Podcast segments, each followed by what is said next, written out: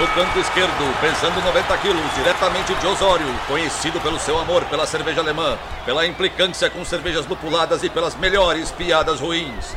Henrique, sem prestígio, Boaventura.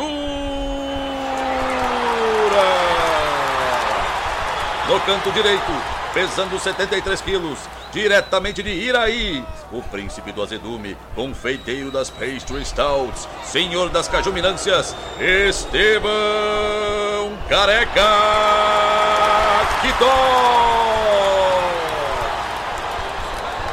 Vocês estão prontos?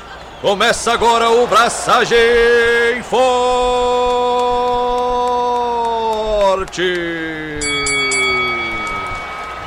E aí, galera, Estevão da Suricato aqui. Alô, Loite, Henrique Boaventura e todo carnaval tem seu fim. Explique-se. Tá acabando minhas férias. Lamentável. Pois é, eu, ia pegar minha CLT pra dar um beijo nela ao vivo, mas tá acabando minhas férias. Já estou sentindo dores por isso. Dores de não não viver essa vida sem compromisso, sem tempo, sem sabe? Volta a trabalhar amanhã. triste. Não, quarta. Mas tá acabando. Quando, quando, quando, vai, quando for publicado isso aqui, eu já tô no, no ódio de novo. Já tô, na, já tô movido à raiva. Entendi. Mas é a vida. Os boletos não param. Cara, né, não, não vou entrar no mérito aí. Que bom que tu tirou férias, que bom. Descansou? Parte. Meu, eu pintei um quarto, velho. Então, tipo, já fiz gesso. mano, mano, não, não. pintei um quarto. Não, não. tipo. Tu fez diversas atividades É verdade. de chutar.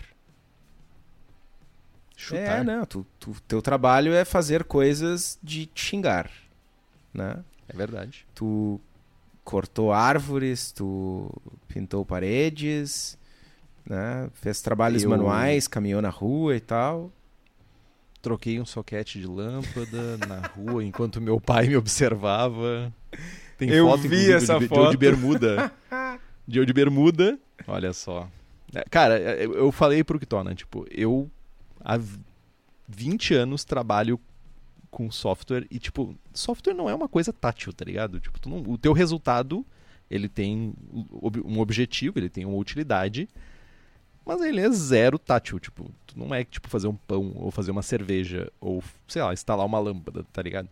E toda oportunidade que eu tenho de fazer uma coisa, de arrumar uma coisa é é caixa. Eu vou lá, tipo assim, ó. Minha sogra falou uma coisa, ah, tal, tal coisa, meu. Tá o Henrique com a caixinha de ferramenta ali já prontinho pra resolver, tá ligado? Ô, mano, Ah, pois é. Até, até fio eu passei, cara. Passei fio assim, ó. Tipo, bot... tava um fio atravessado no meio da sala da minha sogra. Passei ele pelo, por cima do marco da porta. Tipo assim, ó, meu. Ah, coisa bem boa isso. tá ligado que agora, né, nessa época do ano, verão e tal, calor, chuvas, a grama cresce muito mais, né? E aí aqui em casa tem que cortar a grama tipo uma vez a cada 15 dias. Então, fica a dica. Só aquela. e Ainda com aquela roçadeira manual, aquela. tá ligado? Mas é isso, cara. Tipo, eu gosto. Eu gosto. Eu, eu Pois então, realmente mano. gosto de fazer essas coisas. Uma vez a cada 15 Bota um fone dias, de ouvido, meu. cola aqui, a gente bate um papo, toma uma lagerzinha e tu corta a grama pra mim. É é praticamente a, a capa da, do episódio de Cremail, tá ligado? Se a gente tiver com roupa social pra cortar a grama, tá ligado? É tipo isso. Tô me dando um- uma limonada. um refresco. E aí, meu, antes de, de entrar no episódio, me diz aí, o que, que tu tem feito da tua vida além de ficar futricando no microfone pra ele não cair? Cara, ah, rapidamente, eu queria. eu queria só fazer dois comentários. O primeiro comentário, na verdade, não é uma coisa que eu tenho feito, que eu fiz, nem nada do gênero, mas o Fabito, nosso brother da Armada de Santa Catarina e integrante. Abraço, Fabito. Abraço, Fabi- Fabito. Integrante da diretoria da Acerva Brasil. Entrou em contato comigo e comentou que chegou até os ouvidos deles a repercussão do nosso episódio do Sala de Braçagem falando de concursos e tal, e que eles estão debatendo. Diversas pessoas, na verdade, vieram, entraram em contato nos mais diver, uh, diferentes canais. Uh, e aparentemente a repercussão é de que dentro das acervas e dentro e nos círculos de pessoas que organizam concursos, a discussão, uh, o tema veio para a discussão. E cara, a única coisa que a gente uh, tem a dizer é, são duas coisas na verdade. Que bom e muito obrigado. Ah, que bom porque Uh, realmente, como a gente falou, o episódio todo e tal é um tema controverso, não tem resposta certa, tem N opiniões, pontos de vista diferentes e tal. Que bom que está sendo discutido, porque só através do debate a gente vai chegar numa solução. E essa solução pode ser de acordo com o que eu penso, pode ser de acordo com o que, o Henrique ou qualquer um, né? Enfim, pode ser diferente. Mas que bom que estão discutindo isso. E que massa que, que a gente conseguiu levantar essa bola, né? E. Né, que bom, que bom. É, é, dá um, um calorzinho no peito saber que de alguma forma a gente contribui com o debate num momento que a gente passa por, sei lá, quase uma negação do debate, né? É lacração para um lado, para o outro, eu sou teu inimigo, eu contra tu. E né, debater é bom, é importante, a gente cresce com isso. Então, a proposta do Sala, inclusive, é debater e levar esse debate para além né, do nosso podcast é vitória. Então, que bom que a Serva Brasil está discutindo. Torço muito para que o debate seja rico e que chegue em uma solução uh, que faça sentido para a serva, para a cena cervejeira. Abraço, Fabito. Abraço, pessoal da diretoria. Sigam o trabalho aí, o bom trabalho. Indiferente do resultado, né, cara? É se a, se a gente refletir e chegar à conclusão de que, tipo, tá ok, joia. Mas pelo menos foi feita uma reflexão. Que eu acho que talvez não tenha ocorrido até agora. Então, tipo, é, massa. Eu, eu arrisco dizer que pelo tamanho da repercussão, não desse nível. Né? E foi engraçado porque dois, três dias depois teve mais uma premiação de acerva que era de uma cerveja comercial. Então, então foi muito Uh, o timing foi bom. Ou bom, não sei se é a palavra, mas. Uh, foi. O timing foi. cirúrgico. É, enfim. Mas, uh, queria falar uma parada legal que alguns de vocês ouviram ano passado aqui, né? Todo mundo que nos ouve sabe que a gente ficou super triste com a morte do Taste ano passado e tal.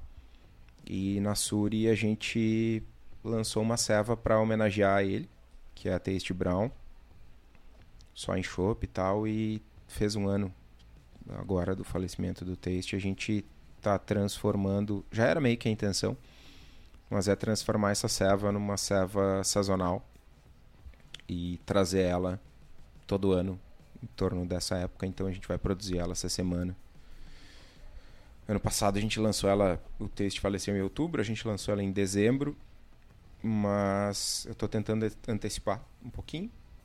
Ela deve sair ao longo do mês de novembro aí. E estou empolgado, é uma selva que eu sempre curti.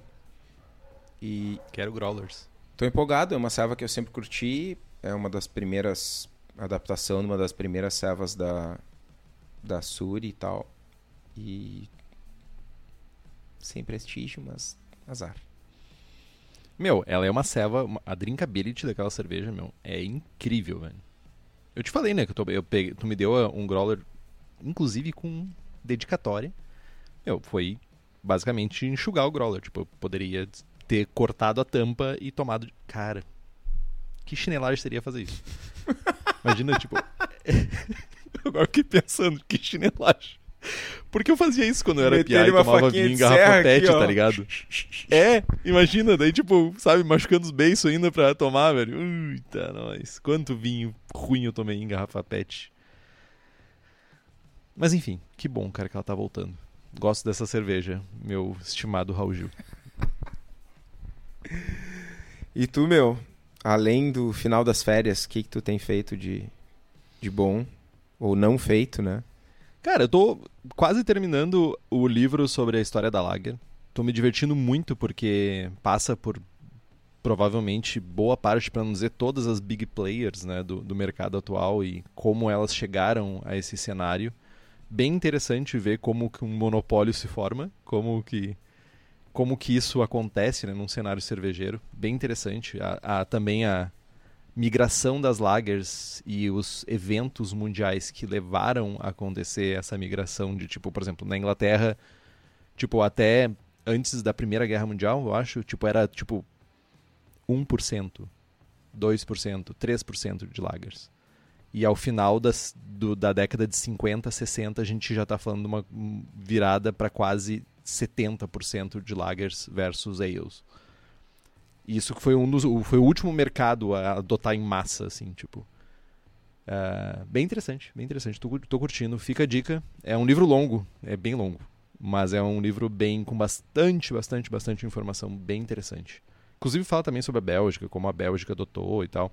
Que a gente tem um, uma visão, às vezes, um pouco romântica, né? De que, tipo, não, porque a gente gosta de cerveja artesanal.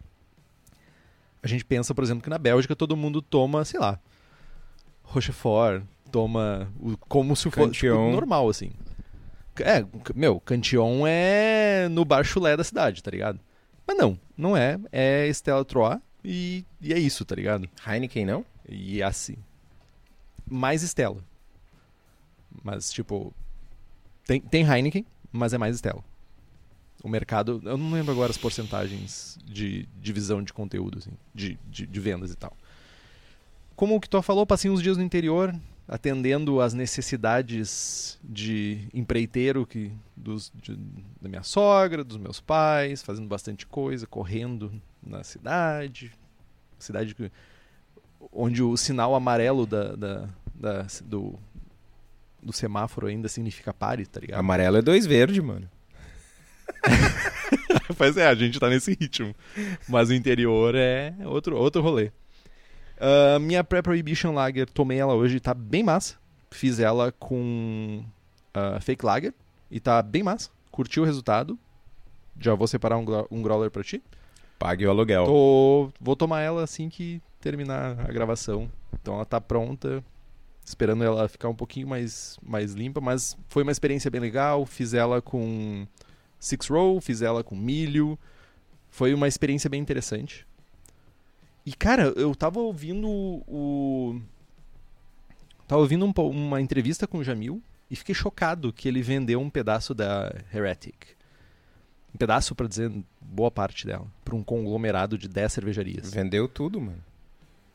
Ele vendeu um pedação. Eu não sei se. Eu acho que ele continua sócio ainda, mas, tipo, não mais major, majoritariamente. Pelo que ele falou na entrevista, quem, na verdade, uh, queria dar os créditos. Acho que foi o Faustus que postou, postou o link no, no grupo lá.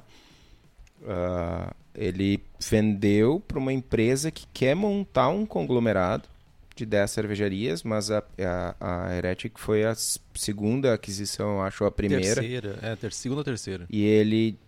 Uh, o cara perguntou se ele vendeu tudo, ele, tipo, se ele. Ah, não, não sei o quê. Aparentemente vendeu tudo. Ele disse que não muda nada, que ele continua presidente da companhia mas que vendeu tudo e que ele tinha tava ficando velho e total é, ele, ele... medo dos contratos de lúpulo e pandemia e tal. Botou um dinheiro no bolso. Meu, tu, viu, o valor do contrato de lúpulo dele? Não vi. Ele só falou em milhões. Mas... Um milhão, cara. Um milhão, cara. O contrato de lúpulo dele anual é um milhão, cara. Não é pouca coisa, tá Mano, tá pensa só quantos. Não, não pensa porque a gente não tem os números, mas eles, eles eram grandes. Para os padrões das artesanais brasileiras, eles eram muito, muito grandes. Muito, muito grandes. Quanta grana esse louco botou no bolso, velho? Bastante. Tipo. Ele, é que ele tem algumas doenças, né, cara? Ele tem vitiligo. Ele tem. Independente de ter doença outra... ou não, mano. Botou uma grana no não, bolso. É que ele disse continua que... fazendo não. serva. Mas ele disse que ele não tem como. Uh, a saúde dele não, não consegue. Não permite que ele fique tão dedicado assim para cuidar de tudo. E, e ele disse: tô ficando velho. ah, com a Covid me alertou todos os gansos aqui sobre ficar sem dinheiros. E ele botou uma grana no bolso e fez uma aposentadoria, cara. É isso que ele fez. Tá errado? Não sei. Cara, eu, eu fiquei. Eu ponderei bastante sobre, sobre isso, assim. Cara, qual é o objetivo. Né? A, gente, a gente, jovens, entramos no mundo da cerveja e tem aquele sonho: ah, vou fazer uma cervejaria, vou trabalhar com cerveja, vou ter produtos que são reconhecidos, cervejas que são premiadas e tal. Na minha perspectiva, que é uma pessoa que não tem filhos e que não quer ter filhos, cara, nem faz muito sentido eu construir um super legado. Não, vou construir uma empresa gigante e deixar para os meus filhos que vão tocar empresa e vai virar uma dinastia e eu vou ser, sei lá, a nova Ambev. A nova Anheuser-Busch. Saca? Uhum. Mano, do meu ponto de vista não faz sentido, velho. Concordo. Tipo, quando eu, sei lá, daqui a 20 anos, 30 anos, vender a Suri, vender a minha participação e botar uns pila no bolso e curtir o resto dos meus dias, faz mais sentido até do que ficar remando loucamente. Tipo, o Jamil já fez o nome dele, ele já é o pai Jamil, tá ligado? Tipo, ninguém. Ele, inclusive, quer voltar a escrever, cara. Ele quer fazer a versão 2.0 do Classic, Brewing Classic Styles. Sim, e, e ninguém tira isso dele, mano. O cara, o cara é. é... Né? é uma. O cara é o Jamil, ponto. Ponto.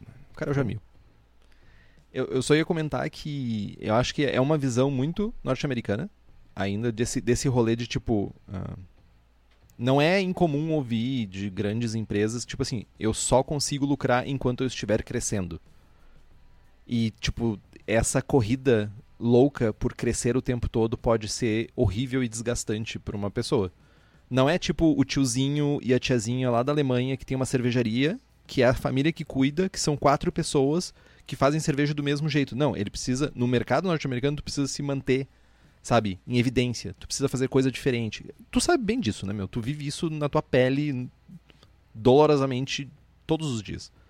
Tu precisa fazer cerveja diferente, tu precisa ser relevante, tu precisa ser diferente. Ser relevante. Isso deve ser. É, é horrível, cara. É Ah, chega a me dar um ruim Isso é um aqui, te- velho. Pois é, isso é um tema para um sala de braçagem. É longo. Cara, tá aí. Nós, nós temos que definir o, o, o, o tema do próximo episódio. Já tá, já tá. Do outro, então. Então tá definido. Pronto. Ok. E, e ser relevante. Isso é algo. Isso, dá- isso dá uma boa conversa, mano. Tá. Vamos? Eu já fui faz tempo. Pessoal, hoje é o. se- Estamos gravando né, o segundo episódio da nossa segunda série, né, que é uma série de programas voltados para o público que está iniciando, né, está começando a produzir cerveja ou quer revisar alguém que já faz cerveja há muito tempo e quer revisar os seus procedimentos, seus equipamentos e tal. Né, a gente está abordando assuntos ah, não necessariamente mais básicos, né, mas assuntos que a gente aprende lá no nosso início de carreira cervejeira, né, assuntos iniciais e tal, e, e- mas a gente quer abordar isso sem, sem a chatice de ser uma aulinha e tal. Né. Também ah, um objetivo que a gente tem é tirar um pouquinho né, essa responsabilidade de, de acertar tudo, de fazer certo na primeira vez, de quem está começando e tal. Né? A gente não precisa ter todos os equipamentos do mundo e o sistema mais caro ou mais calibrado no primeiro dia de braçagem. Né? Como o ilustríssimo Danny Con fala, eu sempre repito isso. Se a gente está se estressando com o hobby, a gente está fazendo errado. Né? Então, os episódios são. É, iam ser cinco episódios. Mas a lista já está em seis e na verdade vai ser sete ou mais. Eh, o primeiro episódio foi o episódio 117. Falamos sobre equipamentos. Hoje, episódio 121, vamos falar sobre o dia da abraçagem. Os próximos episódios vão abordar a fermentação, invase, insumos e receitas. E aí tem um bônus mitos e verdades e aí vai ter um bônus bônus que fare... falaremos depois. E para quem Vai ter bônus bônus? Eu não sabia dessa. em algum momento eu tive uma ideia brilhante de um novo episódio, mas eu não anotei, então eu esqueci. Ah, lembrei. Parece. Lembrei, Parece lembrei. É, é, ajuste de, de, de software.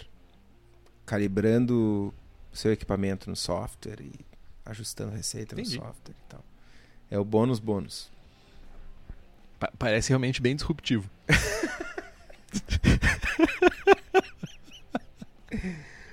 Ai, ai. Nada de disruptivo, mas, de novo, né? É, Necessário. Essa série de programas não é nada disruptiva. Muito antes, pelo contrário, ela é uma série que é o alicerce, é a base, né? Enfim. Esse microfone colado em ti, cara, tá te fazendo virar um maluco, velho. Tipo. A base. Ai, ai, ai.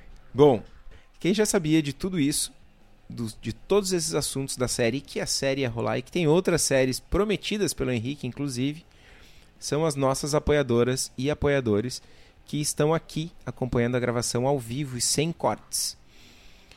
Todo esse pessoal, além de acompanhar a gravação ao vivo, além de participar do melhor grupo de, cerve de cervejeiros e cervejeiras do Brasil, além de receber stickers de bom dia e das maiores aleatoriedades, todos eles feitos pelo Sérgio.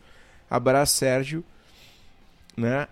Cara, é, é muita coisa, velho. Ainda tem sorteio, tem brinde, tem. Cara, pode conversar com, com os nossos patrocinadores, fazer pedidos direto pro Daniel de equipamentos novos da cerveja da casa. Mano, tem muita coisa. Tem muita coisa. Então, façam como o Bruno Cauê, o Carlos Poetevan, o Diego Bilieri, o Felpe, o Felipe Lécio, o José Coelho Alves, o Guilherme Prado, o Christopher Murata, o Luiz Henrique de Camargo, o Marcelo Arruda, o Miguel Eduardo dos Reis, o Thiago Gross e a Welita de Oliveira Ferreira.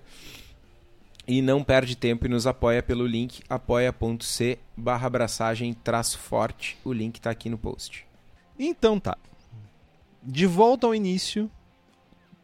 Braçagem, o dia da braçagem, o dia do rolê mesmo. No outro a gente falou sobre equipamentos, né, de toda aquela parte que a gente precisa ter na nossa mão. Antes de começar, fazer as compras, deixar tudo em casa, ocupar um espaço enorme ou não. Você pode ser uma pessoa inteligente e usar Bring a Bag e ocupar um espaço bem menor. E a gente chegou no dia, no tão es- esperado dia para quem está começando ou para quem continua fazendo, de fazer uma abraçagem mesmo. E a gente dividiu em etapas ou em processos que a gente costuma fazer para isso. Então, de novo, a ideia é a gente passar por esses processos. A gente vai fazer muitos links com episódios que já detalharam a fundo os assuntos, mas a gente quer conversar um pouquinho. Então, primeira coisa é o mise en place. É organizar, é botar tudo na mesa para a gente começar a fazer. Então, primeira coisa que a gente faz é separar equipamentos, né? Botar nossa panela, pegar fogareiro, pegar tudo isso que a gente precisa para fazer a nossa abraçagem, né? A gente deixa um ambiente organizado para que a gente consiga fazer essa abraçagem sem passar perrengue, sem tropeçar em coisa, porque du- durante o processo vai ter coisa para fazer, vai ter emergência para atender, vai ter, sei lá, vazamento acontecendo em algum momento, sei lá, até tu realmente te acostumar com teu equipamento e tudo isso, vai ser importante que tu tenha um lugar bem organizado, com espaço bom para te circular. Eu sei que nem sempre ah, é uma possibilidade devido a restrições de espaço e tudo isso, mas uma organização do ambiente para a gente fazer as coisas, deixar tudo mais ou menos à mão, equipamentos para fazer aferições e tudo isso é mega importante. E é mega importante por questões de segurança também, né? Tropeçar numa mangueira, tropeçar numa torneira. Quem nunca, Quem nunca chutou uma torneira num fermentador, né? Né? Cara, chutar a torneira do fermentador é, é desesperador, velho. acontece com frequência. Isso está muito relacionado com a organização do, do, do teu local de braçagem, né? E também a gente precisa garantir que a gente tem todos os ingredientes para fazer a nossa cerveja, né? Que a gente vai que a gente já comprou todos os insumos, que eles já estão separados, que eles já estão medidos, já estão pesados e tudo certinho. Beleza. Já estou lá com o meu fogareiro. V vamos pensar no importante dessa série, a gente está sempre focando num cenário mais simples. Então lá, já tem meu fogareiro, meu termômetro, já tem minha panela separadinho, já tenho meus insumos, o filtro, sei lá, que filtro tu vai usar, Bruna Bags, tu vai fazer com bazuca, tu vai fazer com fundo falso, etc. Não sei. Mas já está tudo separadinho, tudo certinho. Próximo passo, que tô. EPI, cara. Não me canso de dizer o quão importante é usar EPI. EPI é. Me ajuda aí, engenheiro. Sério que tu não sabe? Eu não sei. Eu me esqueci a sigla. É tipo, proteção. Equipamento de proteção individual. Eu pensei que era alguma coisa de injúrias, tá ligado? Mas, tipo, assim, pensa o seguinte, tá? Panela, tu pode comprar outra. Vai custar um pouquinho mais caro, um pouquinho mais barato. Trocar o piso, hum, vai ser chato, vai reclamar um monte de gente reclamando, não sei o que, mas tu troca. Teus olhos, tua pele, teus dedos do pé, meu, isso não tem. Tipo assim, a não ser que você seja um, um super-humano que hoje em dia se recompõe, tipo, até onde eu sei, só o fígado que se recompõe. E tipo, sei lá, tu já deve estar tá com teu fígado um pouco estragado. Vamos Deixa meu, vamos deixa meu fígado em paz aqui. aqui, mano. Sossegado, não mexe com ele. Enfim. Preciso dele para tomar cerveja. Tênis. Fe... Use um tênis fechado, tá? Pelo menos. Tem aquele tênis mais um pouquinho mais velho para fazer braçagem, ou uma bota, sabe? Tipo, um tênis que seja de... fechado. Isso é importante. Nada de crocs. Que seja fechadinho. É, não. Crocs é. Isso vai não. dar uma polêmica. Não. Vai dar. Eu sei, todo mundo usa Crocs, adora Crocs. Cara, vai fazer moagem, alguma coisa. Bota um óculos, bota uma máscara, sabe? Tipo, para fazer moagem. Gera muito pó, geralmente, quando tu faz a, a moagem dos grãos. Usa uma máscara para não respirar tudo aquele pó que vai ser gerado. E não beba. É, é uma dica, tipo assim, eu sei que é um hobby, eu sei que tudo isso, mas, cara, tem tanta coisa que estar bêbado ou estar sob efeito de álcool pode gerar merda que eu eu adotei isso tipo braçagem para mim eu levo a sério tá ligado é um hobby que eu levo a sério no sentido de eu não quero me estrupiar eu não quero me queimar. Eu já me queimei eu já perdi 30 litros de cerveja porque caiu simplesmente o fermentador antes de começar a fermentar. E eu não quero passar por isso de novo. Então acho mega importante ter isso em mente. Cara, só dois, dois comentários a respeito de segurança, rapidamente. Uh, respirar o pó do malte, que é gerado uh, durante a moagem, é causador de doenças. Inclusive, recentemente eu, eu descobri que um amigo meu teve complicações de saúde por conta disso.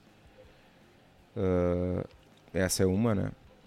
Outra coisa, a gente fala de, de ah, barril explodindo, essa coisa toda e tal, mas uh, tem uma, um outro equipamento que muita gente tem em casa que é super perigoso se uh, utilizado da maneira incorreta, que é um moinho. Né? Moinhos uh, podem esmagar mãos e cabelos e coisas do gênero. Então, cara, né, não cuidem. Tem um episódio que aconteceu comigo um quase acidente de trabalho numa empresa que eu trabalhava que eu estava com o crachá uh, pendurado no pescoço, né, com uma, um cordão da, fornecido pela empresa e eu me abaixei, estava uh, fazendo dando suporte a uma manutenção numa máquina que tinha uma esteira e meu crachá enganchou na esteira. Caraca. Foi dar uma banda com a esteira. E não, não porque o, o, esse, essa, o cordão ele tem, um, ele tem um fecho atrás. Que se tu puxa, ele solta. Justamente para evitar esse tipo de problema. Só que, que é, não aconteceu nada comigo. Mas, tipo, poderia ter acontecido. Tipo, total aleatório, momento de desatenção. Ninguém pensa nisso. Baixei a cabeça, ah, olha só. É, né? Cabelo comprido, barba comprida, camiseta. É. Cuidem. Bo boa história para ilustrar aqui, excelente. Uma coisa tão simples quanto isso pode dar uma merda gigante, né? Yeah. E beleza. Já demos o disclaimer do EPI. Um dia a gente vai falar só sobre isso, eu acho. Porque eu acho que, em geral, as pessoas ignoram um pouco esse passo da, do, da, do dia de braçagem. Uh, outras coisas, coisas que a gente pode adiantar também, né? Que facilitam, agilizam, não tornam o dia de braçagem tão maçante. Moagem do malte. Lógico, tu sempre pode comprar o teu malte já moído, né? Tipo, a boa parte, para não dizer todas as brew shops, vendem já com a opção de moagem de malte. Boa parte delas tem o cuidado de fechar vácuo, fechar direitinho para que tu tenha pelo menos uh, um pouco mais de pós-vida depois da moagem, né? Que ela começa um processo de oxidação que pode, depois de um tempão, dar resultado ruim para a cerveja, mas num espaço curto de tempo não vai gerar muito problema. Tu também pode comprar o teu próprio moinho, né? A gente acabou de falar sobre isso, sobre o pó do moinho e tudo isso. Tu pode ter um moinho em casa que facilita porque tu pode fazer a regulagem que tu quiser, tu pode regular um pouco mais fino, tu pode comprar maltes em quantidade maior e pagar um pouco mais barato e braçar, ao invés de tipo toda vez comprar uma receita, tu pode ter um, um pequeno estoque em casa se tu tiver espaço. E tu pode guardar e moer só a quantidade que tu precisa. Isso pode ser feito com antecedência, né? Tipo, ou tu comprar moído ou pelo menos moer, tu pode moer no dia anterior para usar no próximo dia, sem problema nenhum. Uh, outra coisa é medir o volume de água, já deixar na panela, né? Caso tu tenha espaço para deixar a tua panela, então tipo, tu já poderia no, no dia anterior já filtrar a tua água, botar dentro da panela, deixar separadinho para no dia da abraçagem tu simplesmente começar a esquentar.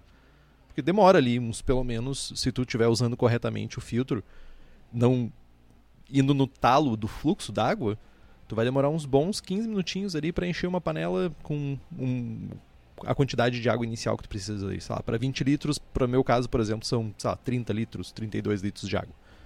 Demora um tempinho para chegar nessa, nesse volume.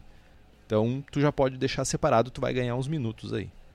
E fazer pesagem e separação da, das adições de lúpulo. Embora eu prefiro fazer isso durante a mostura. Tô fazendo a mostura, eu já vou lá e começo a separar as adições de, de lúpulo. Eu sei, todo mundo está pensando isso, eu não vou decepcionar vocês. Geralmente uma só, mas eu tenho que medir de qualquer forma. Olha só, para minha pré-prohibition lager eu fiz duas adições de lúpulo. Duas. Veja só.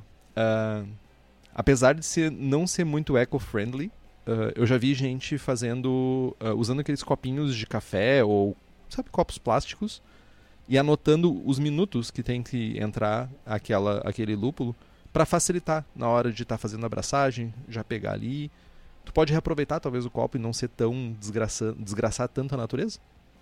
Ou tu pode usar copo de papel, ou tu pode botar o lúpulo em cima de uma folha de papel também e escrever uh, quantos minutos deve entrar. É bem bom porque tu não precisa ficar medindo na hora, diminui a margem de erros aí que tu vai ter. Então, é uma boa prática também. Beleza. Agora a gente já falou como a gente adiantar um pouco o rolê. E agora a gente vai dar o start. O início da abraçagem, né? Primeira coisa, aquecer a água. A gente precisa aquecer a água para chegar na temperatura ideal para a gente arriar o malte. E quando a gente arriar o malte, homogeneizar o malte dentro da água, que ele chegue no, na, na temperatura inicial de mostura. A temperatura, a gente tu, sempre quando tu vai ver uma receita, boa parte da galera aqui que usa uh, usa software, né? Uh, sempre tem lá temperatura para eles chamam de como é que é uh, strike temp, tempera, temperatura de strike, que é essa temperatura de arreal malt. Ela é mais alta, tipo ah, eu vou fazer uma mostura a 69. Ah, aqueça a água até 72,5. Por quê? Porque o malte ele vai estar uma temperatura mais fria. O malte vai estar um pouco mais. Um pouco não, de, definitivamente mais frio do que uma temperatura de mostura. E quando tu adicionar aquela carga, tipo, sei lá, 5, 4 quilos de malte, tu vai ter uma diferença térmica ocorrendo ali. E para compensar essa diferença térmica, a gente precisa botar uma mostura, uma, botar água um pouco mais alto, mistura o malte, daí vai equilibrar para baixo. E vai estabilizar. Tem calculadoras, Brewfather, Beersmith, tem o Brewer's Friend da calculadora online também. Vai lá, Kitó. Uma, um questionamento que eu escuto bastante É. Vou adicionar o malte na água a 74 graus para mosturar a 68. Ah, mas eu vou adicionar na água 74 graus, não vai desnaturar as enzimas? Não, não vai desnaturar as enzimas. Você bem direto. Vai desnaturar alguma enzima? Sim. Vai ter Tipo alguma duas. enzima que tu vai perder, mas tu é, tu vai ter uma Tipo, tu não tem. Não é tipo, sei lá, cara, tipo, 10 enzimas que tu tem, tá ligado? Não são 10 bichos que estão ali. Tu tem uma quantidade enorme de enzimas agindo, principalmente nos maltes que a gente usa hoje em dia. Maltes extremamente modificados. Tipo, que nem eu usei na Prep Prohibition uh, Lager, eu usei o Six Row, que é o seis, malte de seis fileiras, que ele é o hiper enzimático. Então, tipo, mesmo que tu tenha uma. que tu. que tu desnature algumas enzimas, tu não vai chegar nem próximo de estragar tua abraçagem. Então, não. A resposta é tu não vai ter problemas quanto a Tá isso. sussa. Tá sussa. Vai, vai firme.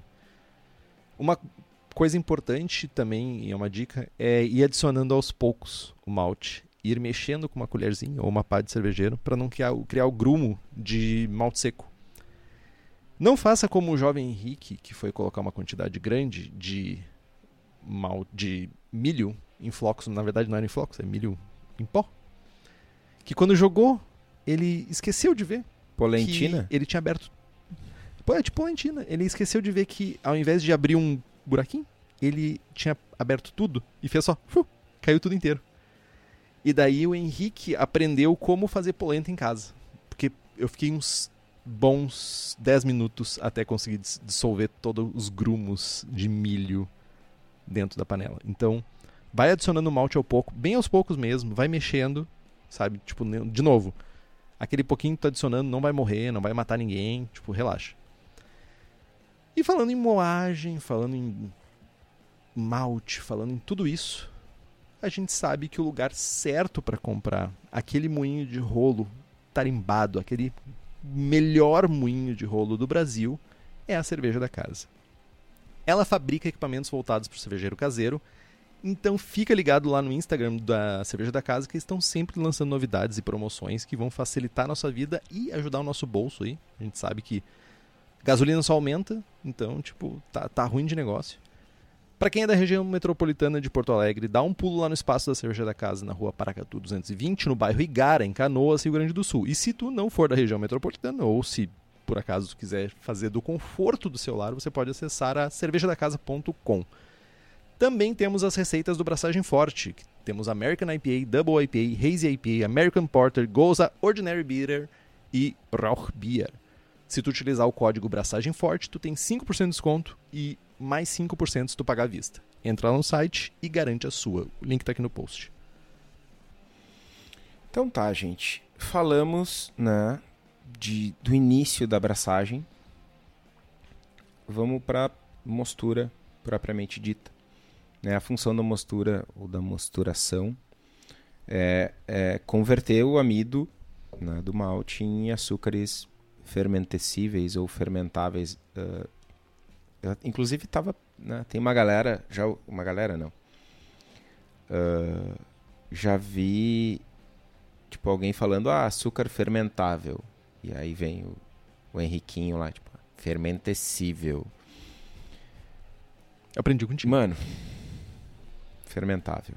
É, funciona igual. Enfim, a função da, da mostura, né, que- é que a gente tem essa atividade enzimática que vai converter o amido em açúcares fermentáveis e alguns não fermentáveis, algumas dextrinas. É, o amido é uma cadeia de milhares de moléculas de, de glicose lá. A gente pode ter dextrinas com centenas de moléculas. Enfim, né? ah, as mais as enzimas mais famosas que atuam na mostura são a alfa e a beta amilase. A beta amilase tem uma atuação mais lenta, né? Ela atua numa faixa de temperatura mais baixa, que vai de 55 a 65 graus. E a alfa tem uma atuação mais rápida, ela atua em faixas de temperatura que vão de 65 até 72 graus. Né, A gente falou bastante sobre mostura no episódio 31, no dossiê mostura, então Né? Se vocês quiserem uh, relembrar ou, ou, entrar um pouco mais no detalhe das outras, das outras enzimas que atuam durante a mostura, só ouvir lá de novo. Né? Quase 100 episódios, meu. Né? 90 episódios atrás. Já era direitinho. 31 já era direitinho. Já era ok. Bom, enfim. Né? Uh, e seguindo a lógica né, de, de simplificar as coisas, a gente pode usar uma mosturação simples aí na faixa de 64 graus para uma cerveja com mais açúcares fermentáveis e mais seca. Né? O tempo aí é em torno de 60 minutos. Eu faço mosturas mais curtas quando eu estou mosturando a temperaturas acima de 70 graus. 69 graus, aí 70 graus eu faço 30 minutos. E na, na cervejaria eu uso o teste de iodo direto e converte, converteu pau na máquina. É, algumas dicas aí que auxiliam na mostura, não só na eficiência, mas o processo todo. Né? A gente mexer a cama de grãos a cada 15 minutos, 10 minutos aumenta a eficiência. Né? Uh, tentar manter a temperatura de mostura constante, isso mexer a cama de grãos auxilia que a gente não tenha uma diferença de temperatura dentro da panela, mais perto do fundo ou mais na superfície. Então, toda essa agitação acaba ajudando, né? Deixar a temperatura cair não ser, não chega a ser um problema, né? Mas salvo que seja algo muito grosseiro, mas manter a temperatura constante uh, ajuda a gente a ter um processo com uma repetibilidade maior né? E dependendo do equipamento, depend, dependendo do local, se vocês estão fazendo cerveja em Porto Alegre no inverno, ou em Curitiba no inverno, ou sei lá, no Pará, né? a troca de temperatura da cerveja do mosto com o ambiente é maior ou menor, então pode ser necessário ligar a fonte de calor, eletricidade ou o fogareiro, seja o que for, para aumentar a temperatura ou para manter a temperatura. Sempre que a gente tiver com o fogo ligado. É interessante a gente ter recirculação, se a gente utiliza a bomba, estar com a bomba ligada, ou se para quem está começando e, e, tem um setup né, com fundo falso ali, é, é, tem que recircular o tempo todo. Abre a torneirinha e fica na canequinha ali. Tira. Ah, ah que horror. Hum, que horror. Né? Eu amo minha bomba de recirculação. Bons tempos ao contrário. Né? No, né? bons tempos do mundo invertido. É. Né? E outro ponto importante é tomar um cuidado com a inércia térmica. Né? Uh, tem casos que a gente desliga o fogareiro e a temperatura continua subindo, porque não está bem homogeneizado ou por, por causa da massa do equipamento. Então, né, é outra, outra dica. Né? Meu, é tipo o Hoje em dia a galera usa muito aquelas panelas. Uh, tem umas panelas de, de inox, que não é o 304, é o 201. 201. A galera tá migrando forte para isso e elas têm um fundo mais grosso, que é um fundo duplo ou triplo. Aquilo ali, ele vai te dar pelo menos 2 ou 3 graus, tá? Enquanto tu tá aquecendo. Tipo, quando chegar na temperatura, vai subir mais uns 2 ou 3 graus só pela inércia térmica ainda. Então, tipo, é, é isso que a gente tá falando, sabe? primeiro é usar um fogo mais baixo, não, tipo, ligar o caga-fogo no, no, no, nível 5 do Creo lá, e, tipo, homogeneizando. É, pra galera entender o que que acontece, né? Usando esse exemplo da panela que tem um fundo... Uh, tem algumas panelas de... Panela de cozinha mesmo, que, que tem isso também. Eu tenho panelas de inox em casa. E aí tem alguns fogões que são, são fogões de indução, eles não têm chama. Então essas panelas elas têm um fundo, uh, o recheio do fundo é de ferro fundido, é de ferro, para ela poder aquecer ali no, no, no fogão de indução. O que acontece quando a gente bota uma panela que tem um fundo mais grosso no, no fogareiro é que, vamos lá, o líquido está a 70 graus. Mas com o fogareiro ligado, o fundo da panela está, sei lá, a 100, a cento e tantos, 200, sei lá, x graus a mais do que a temperatura do líquido. Tu tá medindo a temperatura do líquido, chegou nos 70 graus do que tu queria, tu desliga o fogo, o fundo da panela está muito mais quente. E ele vai continuar trocando calor com o líquido. Então aqui vamos supor que, que o fundo da panela esteja a 100, né? essa diferença de 100 para 70, essa, esse, essa energia, né? na forma de energia térmica, vai se transferir para o líquido. O líquido vai até. O conjunto líquido mais fundo da panela vai, sei lá, 72, 73. É, esse é o E conceito. aí corre para conseguir gelo. É, meter-lhe água, enfim, aí eu. né. O, o Marcos pergunta aqui, ah, e quando tu faz merda na moagem? Uso biabe e moí mais grosso. Precisei de 90 minutos para converter tudo e hoje ficou mais baixo. Uh, o primeiro de tudo, cara, se tu viu que moeu mais grosso, moe de novo. Passa de novo. né? E aí passa de novo sem, sem mexer na regulagem uh, do moinho sob o risco de tu morrer fino demais. Né? Essa é uma boa é uma boa alternativa. Se tu já se tu te deu conta que moeu mais grosso depois de ter feito de ter arriado malte, senta, me liga que eu senta e chora e me liga que eu choro junto, velho. né? Uh, dá para usar a enzima uh, beta-glucanase, vai te dar um meio plato aí, vai te dar um chorinho, vai ajudar a filtração e tal, mas é difícil ter. E é... Aprende. Fica o aprendizado pra próxima. Mas é tipo assim, ó, tu ainda pode regular a tua receita pra fazer uma fervura mais longa. Caso tu queira abrir mão de volume, tu pode fazer uma fervura um pouco mais longa pra corrigir a OG. Então, tipo, Lembrando pode fazer de isso. corrigir adições de lúpulo. Exatamente. Né?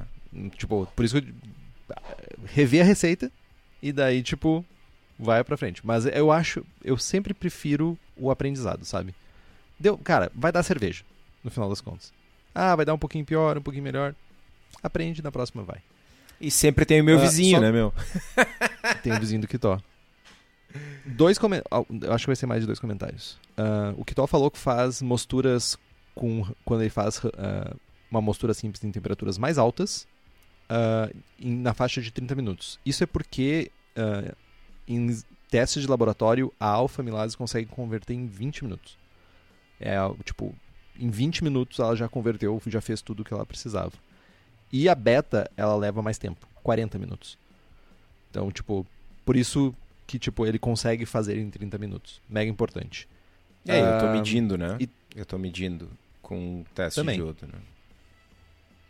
E sobre mexer a cama de grãos, a eficiência aumenta de 5 em alguns testes até 10% dependendo da tua moagem.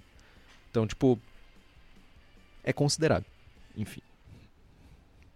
Passando adiante, Só, falar, antes, antes de avançar, o Sérgio lançou no chat aqui. Preciso pensar na figurinha do vizinho do Kitó. Sérgio, eu vou chamar meu vizinho e vou tirar uma foto passando uma ceva pra ele por cima do muro. e aí eu te mando. Passando adiante, fizemos toda a mostura, né? Usando a analogia que o Palmer falou, né? Nossas enzimas foram lá cortar a árvore de amido, foram as alfa-milase cortando os galhos em qualquer canto, foram as beta-milases indo lá e cortando as folhinhas bem na pontinha, foi a limite dextrinase cortando exatamente onde junta os galhos. E agora a gente vai para o meshout. Não pensei numa tradução boa para meshout. Mostura, meshout é fim de mostura? Acabou a mostura? Saiu a Mano, eu, mostura. eu ainda tô embasbacado com a tua analogia das folhinhas aí. Não, isso, isso é do Palmer, cara. É total Palmer. Palmer é nosso Deus. Ah, o meshout ele tem uma fun- duas funções bem amplas. Uma delas é diminuir a viscosidade do mosto. O que, que significa diminuir a viscosidade do mosto? A gente quer que o mosto fique mais líquido, de certa forma. A gente quer que o que fique mais fácil de filtrar o líquido e distrair o açúcar que está concentrado dentro da nossa cama de grãos para a gente ter mais açúcar dentro da- do nosso mosto. E pra, tipo, vai ajudar tanto a melhorar a filtração quanto a extração de açúcares, né? E também tem uma segunda função mega polêmica, que é acabar com a atividade enzimática. E daí tu fica se perguntando, né? Se a pessoa se preocupa tanto com as enzimas para chegar ao ponto de, achar que botar 74 graus vai matar as enzimas, por que, que eu vou acabar com a atividade enzimática no final da mostura? Controle, basicamente. Uh, talvez num cenário caseiro isso não faça muito sentido, mas para o Kitó, por exemplo, que ele vai lá e vai fazer uma pastry stout papagaiada da vida, e ele quer que a cerveja termine com 1040 de FG ele precisa acabar com a atividade enzimática para que ele tenha controle sobre a mostura dele, sobre o, o quanto de açúcar fermentável vai ter dentro da, da, da, da, do fermentador dele. Então, se ele não trabalha com mash out, se ele não acaba, cessa a atividade enzimática, e dependendo do tempo que ele leva para conseguir esquentar o moço dele na fervura, aquelas enzimas vão continuar agindo e tu vai continuar quebrando açúcar e tu vai talvez não ter um controle tão bom da tua densidade final e da tua cerveja, etc. Então está muito relacionado a controle. O mashout geralmente em faixas muito amplas, em, tentando simplificar ao máximo, a gente está falando de temperaturas de 76 graus, geralmente por 15 minutos. Eu, Henrique Boaventura, no meu equipamento, usando o Bruna Bag, o que eu faço é eu levando a temperatura para 76 graus. Quando ela chega a 76 graus, eu já levanto o bag. Tipo, lembrando, eu tenho recirculação constante, eu sei que o meu líquido está a 76 graus. Então, e eu já automaticamente, eu levantei o bag, eu já levanto o fogareiro para fazer a fervura. Então, tipo, para mim funciona bem assim. Talvez em outros processos esses 15 minutos façam sentido. Para mim não faz tanto sentido. Beleza. Já acabamos com as enzimas, já filtramos nosso mosto, já tiramos né, o nosso tão adorado açúcar para nossas leveduras consumirem depois. Temos a filtração, na verdade, que a gente não falou. A gente não tocou na filtração. Viu, Kitor? Tu deveria ter visto. Eu estava só esperando tu terminar de falar, porque eu estou me cuidando para não te interromper. Faz, faz, faz vários programas que eu não te interrompo assim. Pá! Mas tu fica com o dedinho. Mas dedinho não é interrupção, mano. Meu, eu te leio como um livro, Mano, velho. Não, não, não, não, faz... não, não. Tá, mas beleza. Filtração. A gente falou lá no, no, no início do programa que a gente está levando muito pro, pro lado simplificar as coisas, né? Para aquela pessoa que quer simplificar o seu processo. Então a gente falou muito olhando para Brina Bag, né? Que é basicamente levantar o bag e já está fazendo a filtração automaticamente. Deixa a gravidade fazer o trabalho dela, deixa o bag fazer o trabalho dele. Mas, tipo, três panelas quem usa o setup tentando replicar uma cervejaria ou duas panelas, né? Uh, a gente não vai entrar aqui no debate sobre isso. A gente debateu bastante sobre isso no programa sobre Brew na Bag. Não me lembro o número do programa agora, mas tu pode pesquisar sobre braçagem no saco. Acho que é esse o nome. Piores, piores nomes vemos por aqui. Ah, para quem quer seguir o caminho das três panelas ou já tem um equipamento assim e não está muito afim de mudar, tu pode fazer o batch sparge ou fly sparge, que é basicamente o batch é quando a gente faz adições de água né, na panela de mostura em lotes. A gente divide a nossa água de filtragem em lotes, adiciona dentro da panela de mostura, mexe a cama de grãos, faz de novo essa cama de filtração e depois manda para dentro da panela de fervura. E o Fly Spard, por outro lado, ele faz isso de forma constante. Tu não vai refazer a cama de grãos o tempo todo, que tu, tu vai colocar a água constantemente. O fluxo de saída de mosto para dentro da panela de, de fervura vai ser o mesmo fluxo da entrada de água na panela de mostura. Então ele entra e sai no mesmo fluxo. E daí tu mantém um fluxo constante de água filtrando a tua o teu a tua cama de grãos, né? Filtrando e saindo, tirando o teu mosto. Mas a gente não vai entrar muito nesse rolê aqui porque a gente está querendo simplificar para as pessoas. Cara, eu acho só dois comentários rápidos. Uh, já usei os dois métodos. Uh, não tenho preferência por um ou por outro. A minha preferência é o que faz mais sentido para o equipamento que eu estou utilizando no momento. Tipo, tem uma bomba, tô com as três panelas e duas bombas. Vou fazer fly sparge. Tô com uma panela, tô com um brew stand, vou fazer fly sparge. Tô com uma panela no chão, a panela de fervura no chão, transferindo da, da panela de mostura para a panela de fervura que está no chão por gravidade e não tem uma bomba, tô na canequinha. Vai, Bet. né? Então depende, né? Depende é o clássico aqui. Tenho a preferência pelo, pelo procedimento que dá menos trabalho dado o equipamento que eu tenho na mão. Tem alguns ah, cuidados e alguns mitos. Uh, o mito eu vou deixar pro episódio de mitos, que é o não expor a cama de grãos ter um impacto. Não vou, não, não vou engajar. né? Mas eh, só tomar o cuidado de, de ter a quantidade de água correta para lavagem. né? Isso é muito importante. Tipo, ah, tô fazendo a lavagem, era para ser 40 litros, eu tô numa panela que tem 60 litros. Lembrem de adicionar só os 40 litros. né? Enfim, a quantidade de água necessária ou calculada né, para atingir a densidade pré-boil lá, pré-fervura, porque né, já vi, sei lá, o Estevinho tinha, se não era eu, nunca fiz, mas já vi fazerem. O jovem tinha 60 litros de água e precisava fazer um esparge de 40 e foram os 60 litros e, enfim, ficou uma ceva muito mais diluída, um mosto muito mais diluído. Então é um, é um Era pra fazer uma British É, Strong Ale e terminou uma com uma Dark. Mild. né? Enfim, né? eh, acontece. Não deveria, mas acontece. É um hobby, cara. Tá aí pra, pra gente aprender toda abraçagem. Toda abraçagem eu aprendo. Fervura. Em linhas gerais, a gente tem como função de fer a, fer- a fervura, né, é isomerização de alfa-ácidos em isoalfa-ácidos, ou seja, converter os alfa-ácidos em uma coisa que seja solúvel, solúvel em água, em mosto no caso, né? Concentração de mosto, ou seja, a gente pegar um mosto inicial que a gente tinha, que estava mais diluído, e tornar ele menos diluído, então com uma densidade inicial maior. Sanitização, tornar aquele mosto, entre aspas, coelhinhos voadores, estéril. Tornar, tipo, a fervura vai matar boa parte do que tiver de bichinhos que vieram da mostura.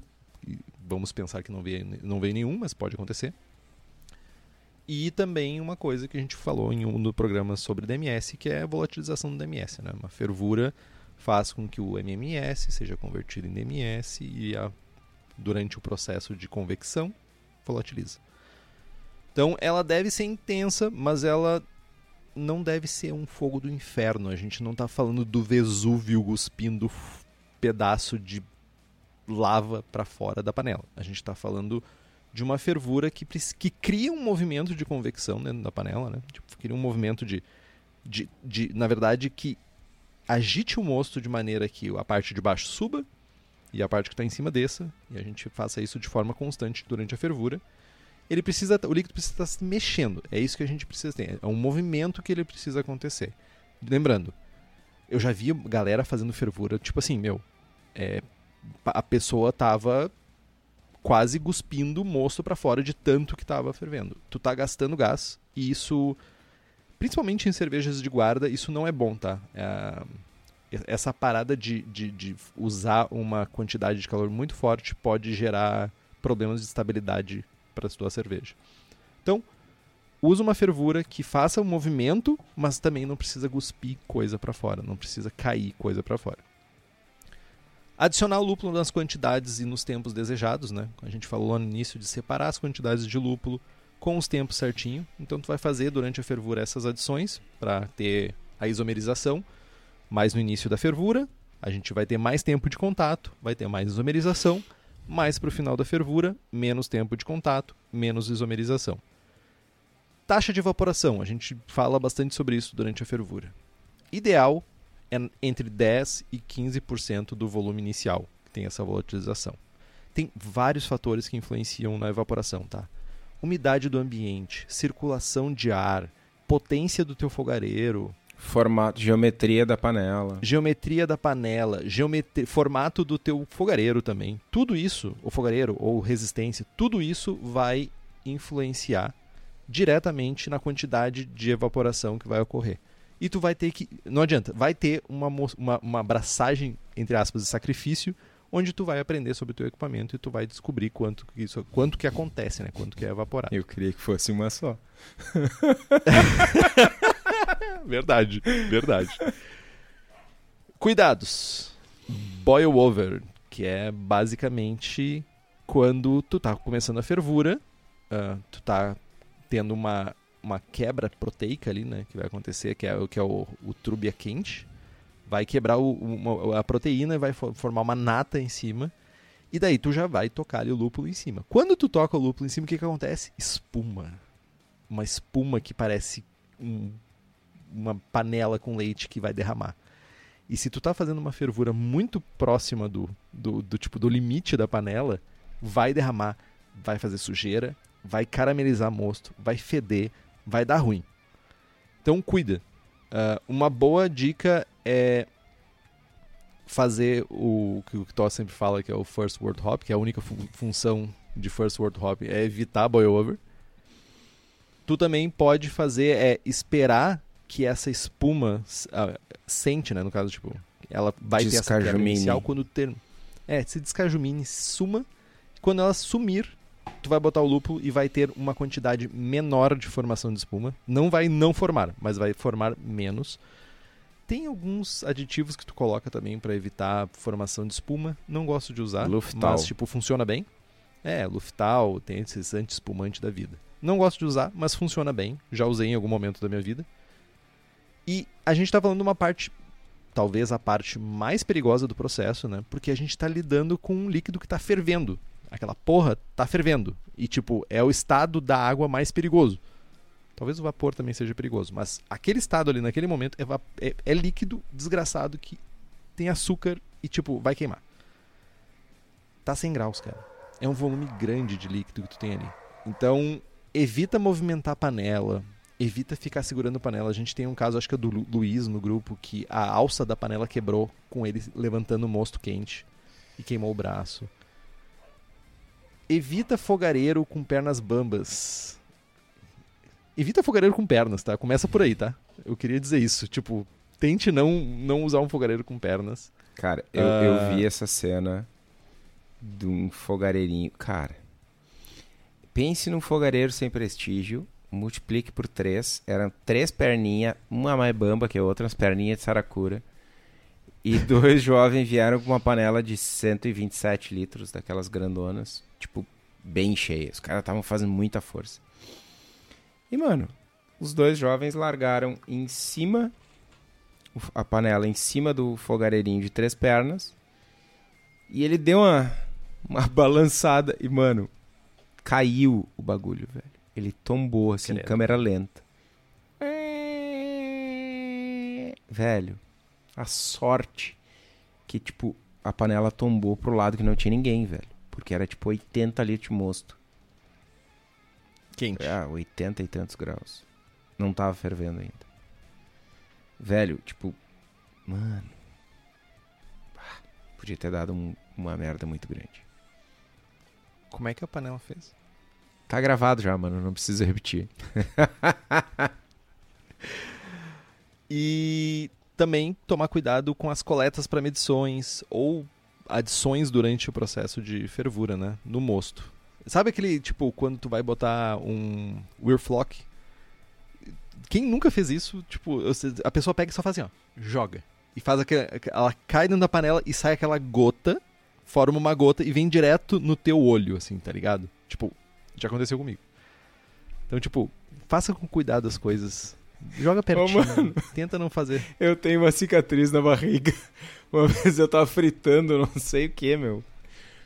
Uma frigideira cheia de óleo, quente. Eu, pá, verão, alto do verão em Porto Alegre, sem camisa em casa. Meu, tipo, o óleo, o óleo respingando já de tão quente. Eu cheguei com o negócio na frigideira e, e joguei, tá ligado? Caiu a parada, voltou óleo na minha barriga. Eu tenho cicatriz até hoje, velho. Também. Que merda. Isso deve ter doído pra cacete. Né? É burro. Burro. Cara, mas falando em adições no mosto, uma coisa que o Henrique gosta muito de fazer no mosto apenas é adicionar lúpulo. Eu prefiro adicionar lúpulo mais para frente no processo. Mas independente do momento do processo que a gente adiciona lúpulo, a gente não pode falar de lúpulo sem lembrar da Hops Company, que traz os melhores lúpulos dos Estados Unidos e em breve, ou talvez não tão em breve assim, vai trazer SAS para o Henrique. Eles vão lá assim nas espero. fazendas, vão lá nos moinhos, falam com os produtores, falam com quem está fazendo hop hash, com quem está pelletizando o lúpulo novo e trazem os melhores lotes aqui para nós. Então, se vocês têm interesse nos lúpulos da Hops Company, lembrando que eles só atendem cervejarias, é só entrar em contato pelo site hopscompany.com ou pela página da empresa no Instagram e trocar uma ideia lá com o Eugênio, com o Thiago e com a Anne. E talvez com mais algumas pessoas que fazem vendas, mas sorry. Não me lembro. Abraço Eugênio, Thiago e Anne. Mano, sou mega fã do trabalho deles. Os lúpulos são muito bons. Comprem, gastem seus ricos dinheirinhos em lúpulos da Hops Company, porque vale muito a pena passamos as adições de lúpulo, passamos o perigo mais perigoso né, da fervura e seus líquidos quentes e vapores, a gente vai para o resfriamento. Né, a gente pode usar diversos métodos para resfriar, mas já falamos aqui mais de uma vez o método, o equipamento que a gente mais curte é o o chiller de imersão. Por sinal, uh, alguns dias atrás o Felp comprou um. Eu não me lembro o nome. É o, o, o genérico da Hydra. Não, não é o genérico. Eu acho que ele é o uma, concorrente. um modelo. Concorrente. Não é, é concorrente? Acho que é. Achei que era um modelo diferente da Hydra, só que pra pipoqueira. Mano, tem 429 voltas de tubo de cobre baixa de, 30, de 100 graus para menos 15 em 2 minutos. O negócio é lindo. Cara, é o negócio tu bota, tu tira a planta de dentro da tua sala e deixa o, o, o chiller de imersão de cobre de decoração na tua sala. Ah, velho, o chiller de imersão é o que há. Uh, a gente pode pode e deve colocar ele na panela nos minutos finais de fervura para dar aquela sanitizada. Eu gosto de adicionar um pouquinho antes, né, 10 ou 15 minutos até de tempo faltando para o final da fervura, porque sempre que tu coloca ele na fervura, principalmente se é um, um chiller com uma massa muito grande, uma fervura pequena, vai baixar a temperatura, né, e baixando a temperatura, tua fervura vai interromper. Né, então, eu, uh, se for no final, uh, pode ser problemático se você está medindo adições de lúpulo e tal. Enfim, adicionem o chiller de imersão antes para sanitizar. Tomem muito, muito cuidado para deixar as mangueiras já conectadas, porque há, por vezes tem água dentro do chiller e essa água entra em ebulição e ele dá umas gorfadas. E essa gorfada, se tu tá de chinelo de dedo, vai tipo no meio dos dedos do teu pé. Faz assim, ó. Faz assim. Então, uh, tomem muito cuidado. Uh, na operação do, do chiller, né, é muito importante a gente recircular o líquido constantemente através de uma bomba ou agitar o líquido com o próprio chiller mesmo, porque a superfície de contato do líquido com o chiller né, troca a temperatura mais rápido e depois demora mais para esfriar se o, se o mosto não está não tá homogêneo, né, no caso a temperatura do mosto. Né? Então, recircular o líquido ou agitar o chiller é importante. E se vocês quiserem mais informações a respeito, episódio 62, Fica Frio, outro nome excelente, ao contrário. ah, isso ficou bom. Esse, esse, tipo assim, ó. Esse compara comparado é, okay. com lupulagem a frio. Não, Lupulagem a seco. Comparado com lupulagem a seco, isso aqui, cara, é obra de arte. Tá, não, De- deixa eu fazer um comentáriozinho. não, só não te empolga.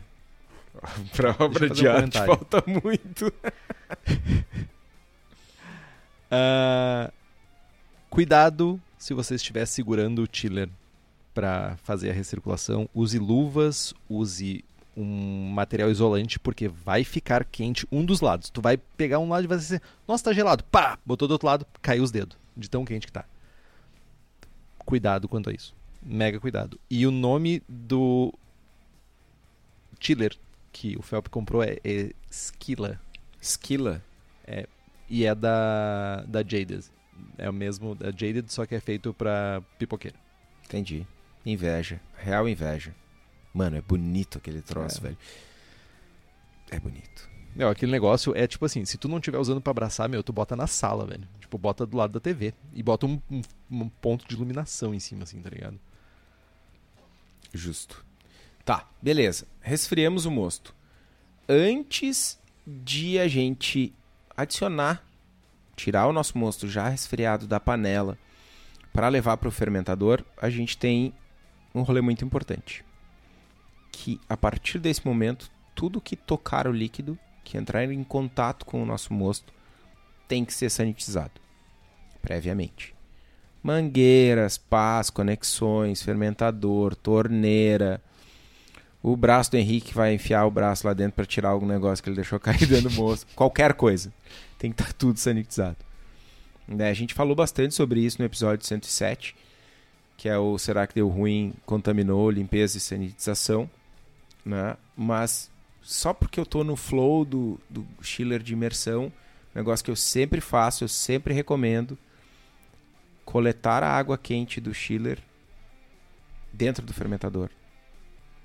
Encher o fermentador, Desde que ele aguente a temperatura. lembrando, Importante. né? Muito importante.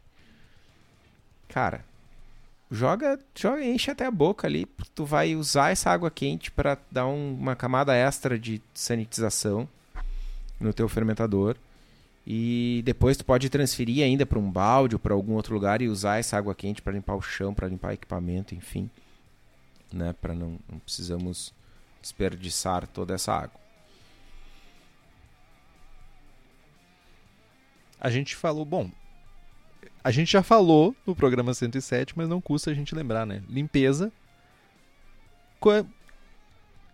A gente, tudo bem que a gente é um hobby, que a gente quer fazer com o tempo as coisas, mas às vezes nem sempre a gente tem todo o tempo do mundo. O mundo, a vida acontece e a gente não tem todo o tempo. Então, cada minuto que a gente ganha no processo é um minuto extra que a gente tem para fazer outra coisa, sei lá, viver. Começa a limpar assim que não for mais o equipamento, tá? Tipo, pra mim é, é isso. Tipo, quando eu tinha as bombonas, hoje eu uso o fermentador PET, né? O fermentador PET, ele não aguenta a temperatura da da, da, da água que está saindo do chiller, pelo menos não a água inicial, né? Eu passava para dentro do fermentador e depois de sanitizar o fermentador, eu passava para um segundo fermentador para guardar aquela água que nem o tu falou, para fazer o quê? Limpar meu chiller, porque cria craca naquela desgraça. E a água quente arranca aquilo, porque água quente é mais fácil, né? Tipo, é- lembra quando a gente falou sobre limpeza no episódio 107? A gente falou que é uma perninha de três, é temperatura, é ação mecânica e mais alguma coisa que tá no episódio 107. Corta essa É, parte. deixar o disclaimer. Corta essa parte, só fala pro pessoal ir lá ouvir nos... É, tem que deixar o disclaimer, tá ligado? Tem que deixar um, um, um, é, um gancho.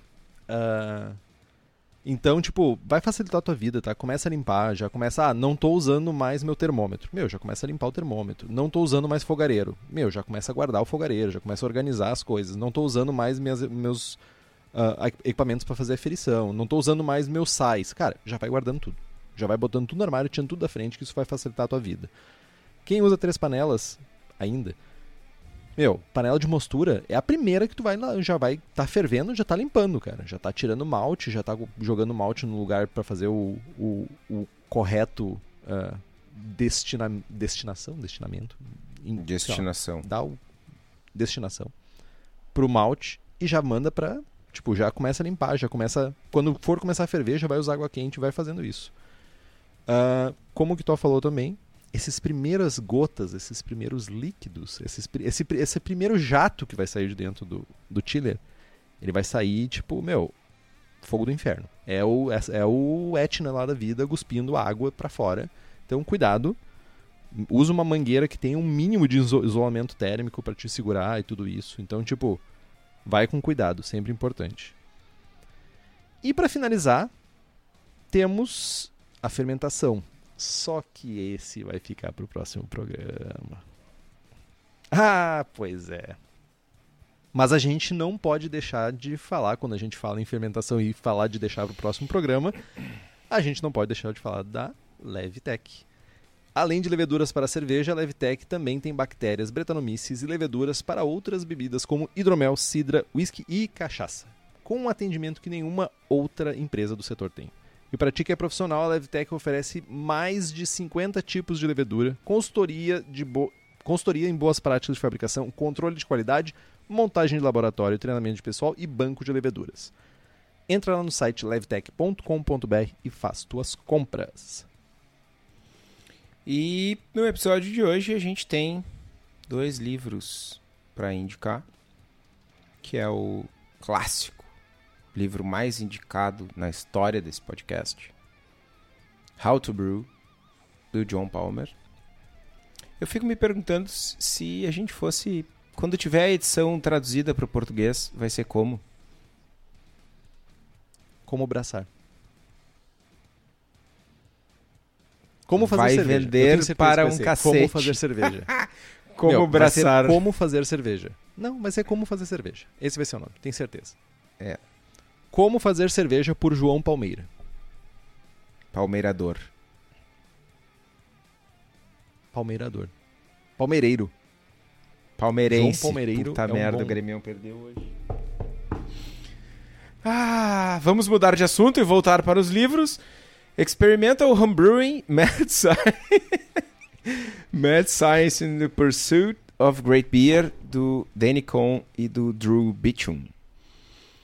O nome vai ser cerveja fácil. Ah!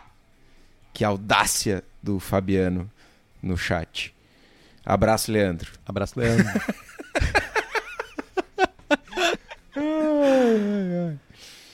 e é isso então. Chegamos no fim de mais um programa de volta ao início. De volta ao início. Vontade de assistir de volta ao futuro agora. É isso então? É isso. Tem que falar o encerramento do Bom. programa antes. É.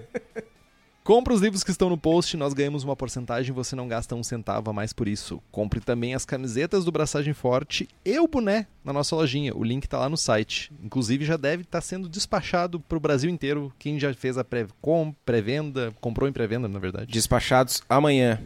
Correio vai buscar lá, apesar do feriado. Trabalhamos no feriado nessa firma. É isso aí. Curta nossa página no Facebook, nos siga no Instagram e assine um feed pelo nosso site. Também estamos no Spotify, Google Podcasts, Deezer e se você gosta do programa e quiser fazer um review no iTunes ou no seu agregador de podcasts favoritos, isso é muito importante para nós. Compartilhe os episódios. Ah, tem no Spotify também, tu pode dar estrelinhas, eu acho, ou dar like, alguma coisa. É bom para fazer a, firma crescer. Compartilhe os episódios com seus amigos. Tem dúvidas, sugestão de pauta, críticas, quer anunciar sua empresa ou seu produto? E-mail para contato arroba abraçagemforte.com.br ou mande uma mensagem para nós no Facebook. É isso que tô. É isso. Braçagem forte. Braçagem forte.